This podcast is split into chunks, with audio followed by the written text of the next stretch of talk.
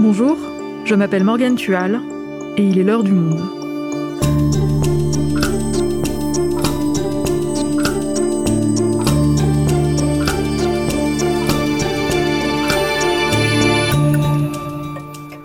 Aujourd'hui, on vous explique comment il est désormais possible d'acheter un tweet, un gif animé ou un bout de vidéo trouvé sur Internet. Et tout ça grâce au NFT. Cette technologie vient semer la zizanie dans le marché de l'art, mais aussi dans l'économie d'Internet. S'agit-il d'une révolution ou au contraire d'une bulle spéculative qu'on aura vite oubliée? Michael Chatkowski est journaliste au Monde, responsable du service Pixel. Il nous explique. L'INFT Bulle ou Révolution, un épisode produit par Jeanne Boézek. Réalisation Mathieu Gasnier.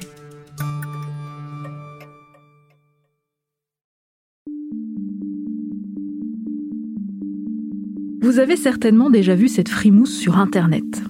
Une petite fille, dont les yeux sont plantés dans l'objectif, le sourire narquois, presque diabolique. Et derrière elle, une maison en feu.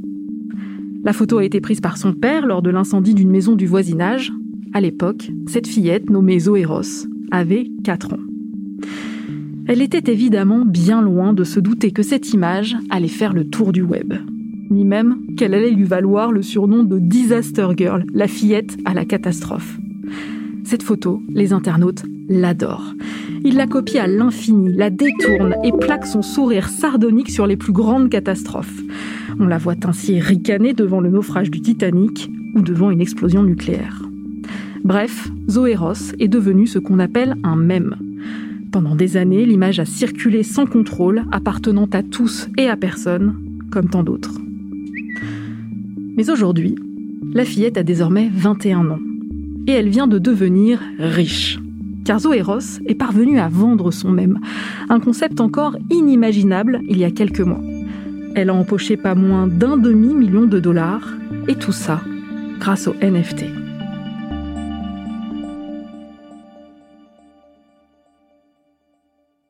Michael, ma première question, évidemment, tu la vois venir, c'est quoi un NFT on va commencer par une explication euh, étymologique. C'est un acronyme pour Non-Fungible Token et je te vois hocher la tête, ça t'avance à rien de savoir ça. Euh, en fait, c'est une ligne de code, un certificat numérique, un jeton unique qui permet d'être certain qu'on est bien le propriétaire unique d'un fichier. C'est comme euh, un certificat sur une feuille de papier qui atteste qu'on est bien propriétaire de quelque chose. Ça marche dans le monde physique. Là, c'est décomposé dans le monde numérique. Une telle certification est rendue possible par des registres numériques. Et en fait, le NFT vient inscrire un objet unique dans ses registres. Donc Zoé Ross, quand elle vend son image, qui est devenue un mème, ce qu'elle vend, ce n'est pas la photo originale de son père, si j'ai bien compris, développée sur papier, c'est en fait un fichier numérique. Et alors qu'est-ce qu'on peut vendre d'autre avec les NFT ça peut être n'importe quel objet en ligne, n'importe quel objet numérique. Vous pouvez d'abord imaginer, par exemple, tout ce qui se trouve sur le bureau de votre ordinateur. Ça peut être des photos, ça peut être des raccourcis, ça peut être des dossiers, ça peut être tout ça. Ça peut être aussi n'importe quel objet en ligne, c'est-à-dire n'importe quel euh, bout de page internet que vous consultez sur votre téléphone ou sur votre ordinateur. Il y a par exemple des tweets qui ont été vendus sous forme de NFT. En fait, il y a le fondateur de Twitter qui s'appelle Jack Dorsey qui a mis aux enchères ses tweets et notamment le premier tweet qui a jamais été posté sur le réseau social Twitter. Alors il l'a vendu pour 2,5 millions de dollars lors d'une vote aux enchères qui a eu lieu sur une plateforme dédiée à la vente de tweets sous forme de NFT. Et j'imagine que l'acheteur s'est dit que ça avait une valeur historique, qu'il devenait comme ça propriétaire du premier message d'un réseau social qui est devenu très important euh, ces dernières années.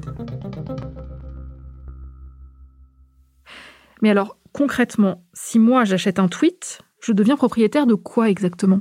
Tu vas être propriétaire d'une certification du fait que c'est bien toi qui a pris possession du tweet, plus principalement en fait de toutes les données liées autour du tweet, c'est-à-dire euh, le fait qu'il a été publié, le fait qu'il apparaît sur tel ou tel réseau, et le fait que ce soit inscrit dans une blockchain, c'est-à-dire un registre numérique qui permet de certifier des transactions. Alors justement, la blockchain, il va falloir que tu nous expliques. En général, quand on entend ce mot, c'est en lien avec les crypto-monnaies comme le Bitcoin. Alors c'est quoi le rapport avec les NFT On va peut-être reprendre un peu euh, deux, trois choses sur les crypto-monnaies pour euh, bien expliquer. Donc les crypto-monnaies, c'est des monnaies qui existent sans institution monétaire. Et ça veut dire que quand on fait des transactions en Bitcoin, le fait que toi, Morgan, tu achètes quelque chose en Bitcoin et que moi, Michael, je reçoive cet argent, c'est pas une autorité centrale, c'est pas une banque qui valide le fait que c'est bien ça, mais c'est tous les ordinateurs connectés entre eux qui valident cette transaction. Et pour ça, il faut un registre numérique. Et ça, c'est ce qu'on appelle une blockchain. C'est le fait d'avoir un registre euh, géré par un réseau informatique codé d'une manière qui évite toute euh, fraude. Euh, ça permet par exemple de certifier qu'il y a un nombre limité de monnaies en circulation.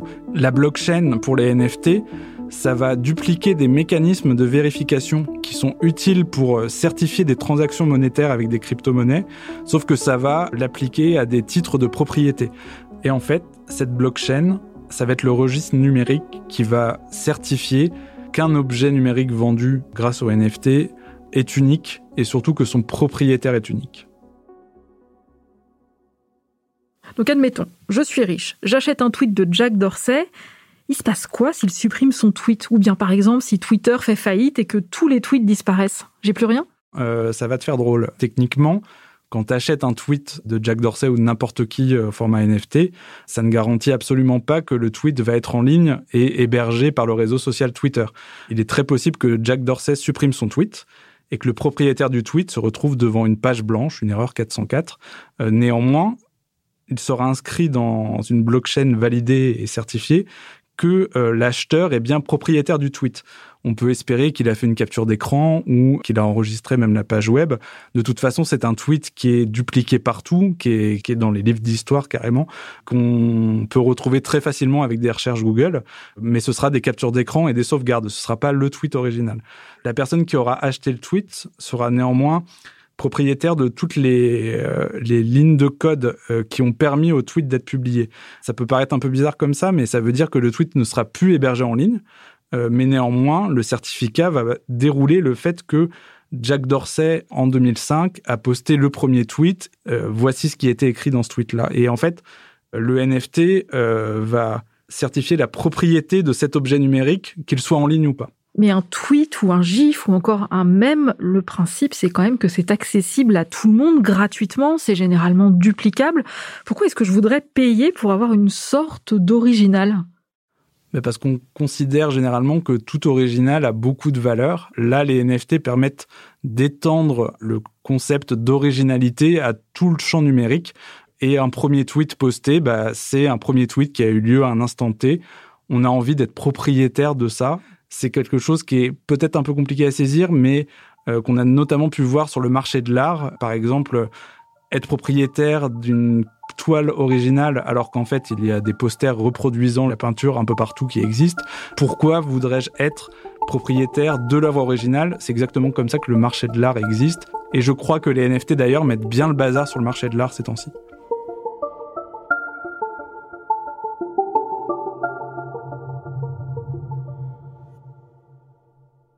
Alors justement, au Monde, on a une journaliste spécialiste du marché de l'art qui a suivi de près l'arrivée des NFT dans ce milieu. Elle s'appelle Roxana Azimi et elle a notamment suivi une vente record, c'était le 11 mars, 69 millions de dollars pour une œuvre d'art numérique. L'œuvre s'appelle Everydays, elle est signée de l'artiste américain Beeple et c'est un assemblage de dessins et d'animations réalisés quotidiennement durant 5000 jours d'affilée. On est allé la voir, Roxana, pour qu'elle nous explique ce que ça change dans le marché de l'art. La première fois où j'ai entendu parler des NFT, c'était en début d'année, c'était euh, je pense vers le mois de février. On avait commencé à annoncer cette vente de Beeple chez Christie's. Et il a fallu que je parle avec euh, une tonne de gens pour réussir à intellectuellement comprendre ce qu'est un, un, NFT. Et ce que j'ai vu aussi, c'est qu'en fait, dans le monde de l'art, il y avait une perplexité totale tout le monde se disait mais qu'est-ce que c'est que ça? Pourquoi Christie's, qui est quand même la première maison de vente euh, au monde, euh, vend quelque chose qui est impalpable, dont on ne sait pas trop ce que c'est, en plus qu'on peut payer avec la crypto-monnaie, qui est quand même euh, la monnaie la plus volatile de la Terre? Qu'est-ce que c'est que ça? Deux choses ont créé la perplexité euh, chez euh, les habitués du, du marché de l'art. C'est d'une part l'objet lui-même, qui n'en est pas un puisqu'il est immatériel. Et la deuxième chose, c'est que c'est un objet qui ne correspond pas, n'obéit pas aux règles habituelles du marché de l'art, qui est un marché quand même qui est un monde extrêmement codifié. Normalement, pour qu'un artiste arrive en vente aux enchères et obtienne un gros prix, il faut d'abord qu'il ait été repéré par une galerie, qu'il expose, qui en fait la promotion, qui réussit à le vendre à des collectionneurs qu'on dit prescripteurs et euh, que ce même galeriste réussisse à intéresser des musées. Et puis à un moment, quand la notoriété de l'artiste est assez installée, eh bien l'œuvre apparaît aux enchères. Là, c'est un artiste inconnu au bataillon qui soudain déboule sur le marché et obtient le troisième plus gros prix pour un artiste vivant. Donc ça, c'est vraiment euh, du jamais vu. Il y avait aussi une perplexité autour des acheteurs, c'est-à-dire tout le monde s'est dit, mais qui donc peut mettre cette somme sur un artiste qui n'en est pas un, en fait? Parce que un artiste qui n'a jamais été exposé nulle part, qui n'a pas eu d'œuvre, de corpus jusque-là, on ne peut pas vraiment le qualifier d'artiste. Et là, on a vu, on s'est rendu compte que les acheteurs de NFT, en fait, ce sont des investisseurs de la crypto-monnaie. Ce sont des gens qui ont créé des entreprises liées à la crypto-monnaie d'une manière ou d'une autre. Et donc leur intérêt, c'est quand même de soutenir leur cœur de métier, puisque le NFT, le marché des NFT est adossé à celui euh, de la crypto-monnaie. Donc, en fait, ils font le buzz autour de leur activité, autour de leurs entreprises, sans doute aussi pour obtenir des levées de fonds. Et en fait, c'est là où on se dit s'il y a quelque chose de vérolé dans ce marché. On parle de bulle spéculative parce que, en fait, le marché autour des NFT s'est vraiment échauffé en très peu de temps, en quelques mois dire en 3-4 mois, il y a eu un, volume d'échange de NFT énorme, euh, du jamais vu, et il y a eu ce prix délirant de 69 millions de dollars pour un artiste que personne ne connaît. Là, on a tous les éléments réunis pour pouvoir parler de bulle spéculative.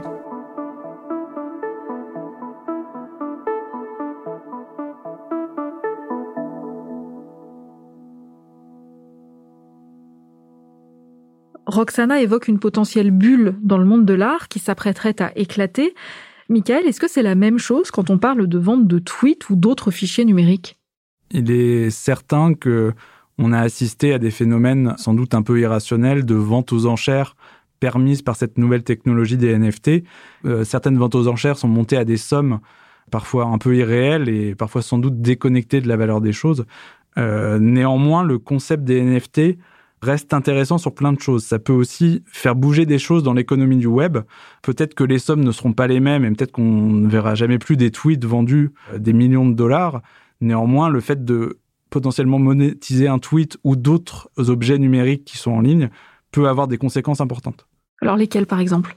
Ce qu'on voit avec les NFT là, euh, ces derniers temps, c'est une commercialisation sur des objets numériques dont on n'avait pas idée qu'ils pouvaient se vendre. On pense à des photos originales de même, on pense à des gifs, par exemple le, gif du chat arc-en-ciel de Nyan Cat.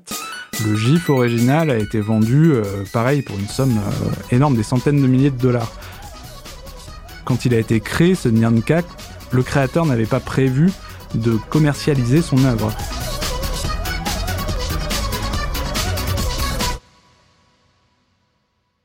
Et en fait, ce qu'on peut voir avec cette technologie, c'est que des nouvelles euh, possibilités s'ouvrent pour tous les gens qui postent quelque chose sur Internet ou qui font de la création numérique. Euh, dans la création numérique, il y a beaucoup de choses artistiques. Il y a aussi potentiellement euh, des lignes de code ou des interfaces de sites. Je sais pas, on peut vraiment élargir le champ des possibles avec ça. Et c'est ce qui est assez enthousiasmant dans, dans ces idées-là, c'est qu'on va peut-être permettre à des gens qui ont posté gratuitement des choses en ligne et qui ont offert à des communautés web, je sais pas, des détournements, le fait de s'amuser et aussi toute la créativité folle euh, que permet Internet, on va permettre peut-être à ces gens d'être rémunérés pour ça. L'économie du web est toujours en mouvement, c'est toujours compliqué de se dire bon bah je vais vivre grâce à ce que je crée et je poste sur internet. Là, on voit des nouvelles possibilités. Mais ça existe déjà des moyens de financement pour les créateurs en ligne. Il y a par exemple des cagnottes, des abonnements, de la publicité, par exemple sur YouTube. Qu'est-ce que ça change les NFT Le fait de pouvoir inscrire dans un code informatique qu'un objet est unique, euh, mais aussi de pouvoir potentiellement personnaliser ce qui est écrit, dans le code informatique, peut donner lieu à des situations un peu inédites.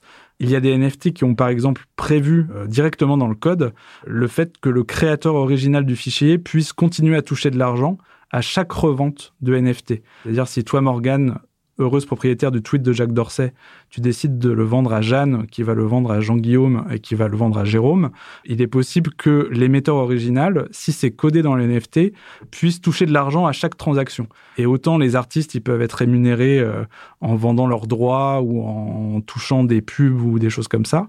Euh, là, en fait, on est sur quelque chose de beaucoup plus lié à la réalité des transactions. Et sur Internet, alors que euh, en fait tout ce qui est culturel et tout ce qui est format musicaux, format vidéo, format image euh, est potentiellement copié, détourné, repris sur des tas de sites sans qu'on sache très bien si l'auteur original touchera de l'argent. Là, les NFT prévoient des mécanismes pour que les créateurs puissent continuer à percevoir des royalties, en fait. Ça, ça ouvre des tas de nouvelles possibilités. Donc si je comprends bien, les NFT, en fait, c'est surtout une opportunité financière pour ces créateurs. Une opportunité financière, mais ce n'est pas que ça. Il y a aussi toute une question d'appropriation et de reconnaissance de la paternité d'une œuvre. Ça me fait penser en t'en parlant à l'histoire d'Emilie Ratajkowski, qui est donc une mannequin influenceuse qui a vraiment beaucoup d'abonnés sur Instagram, euh, tout ça.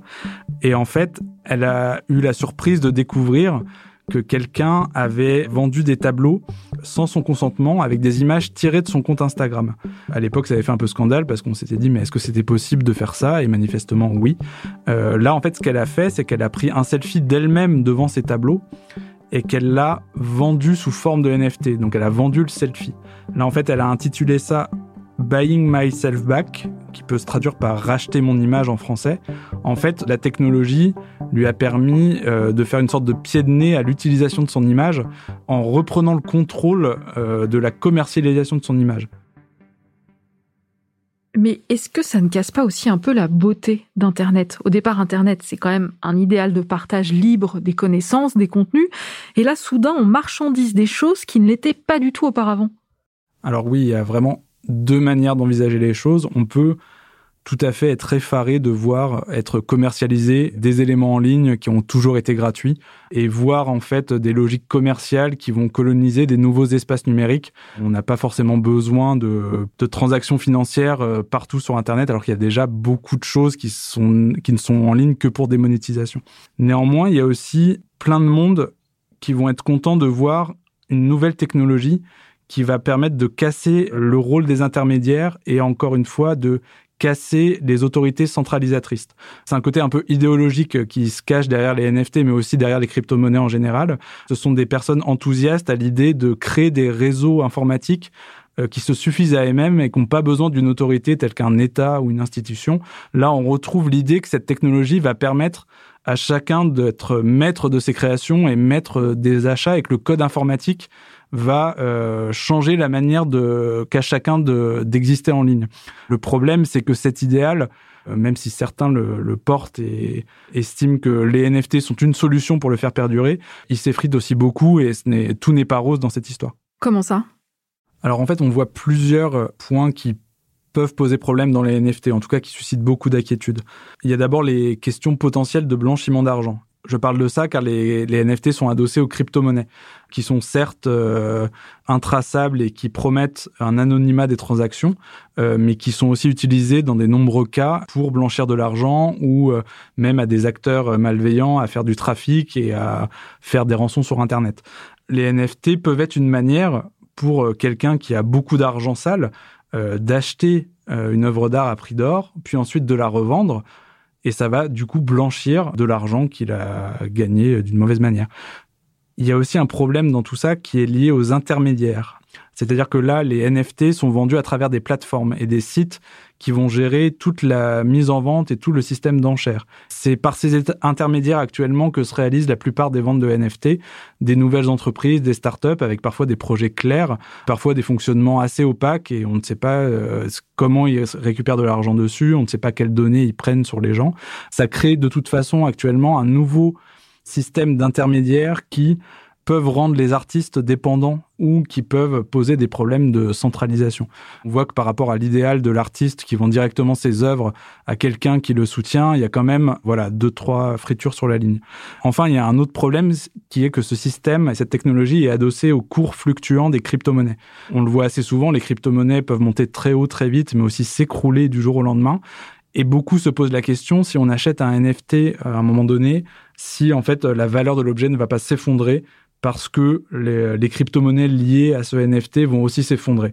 Et je pense que ça pose euh, de potentiels gros problèmes, à la fois pour les acheteurs, mais aussi pour tout euh, l'écosystème qui va se créer autour des NFT.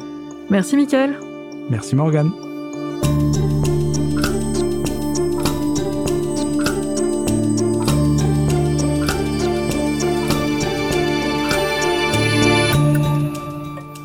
Souhaitez en savoir plus sur le sujet, vous pouvez retrouver différents articles sur les NFT dans les rubriques Pixel et Marché de l'art sur notre site lemonde.fr. C'est la fin de l'heure du monde, le podcast quotidien d'actualité proposé par le journal Le Monde et Spotify. Pour ne rater aucun épisode, vous pouvez vous abonner gratuitement au podcast sur Spotify ou nous retrouver chaque jour sur le site et l'application lemonde.fr.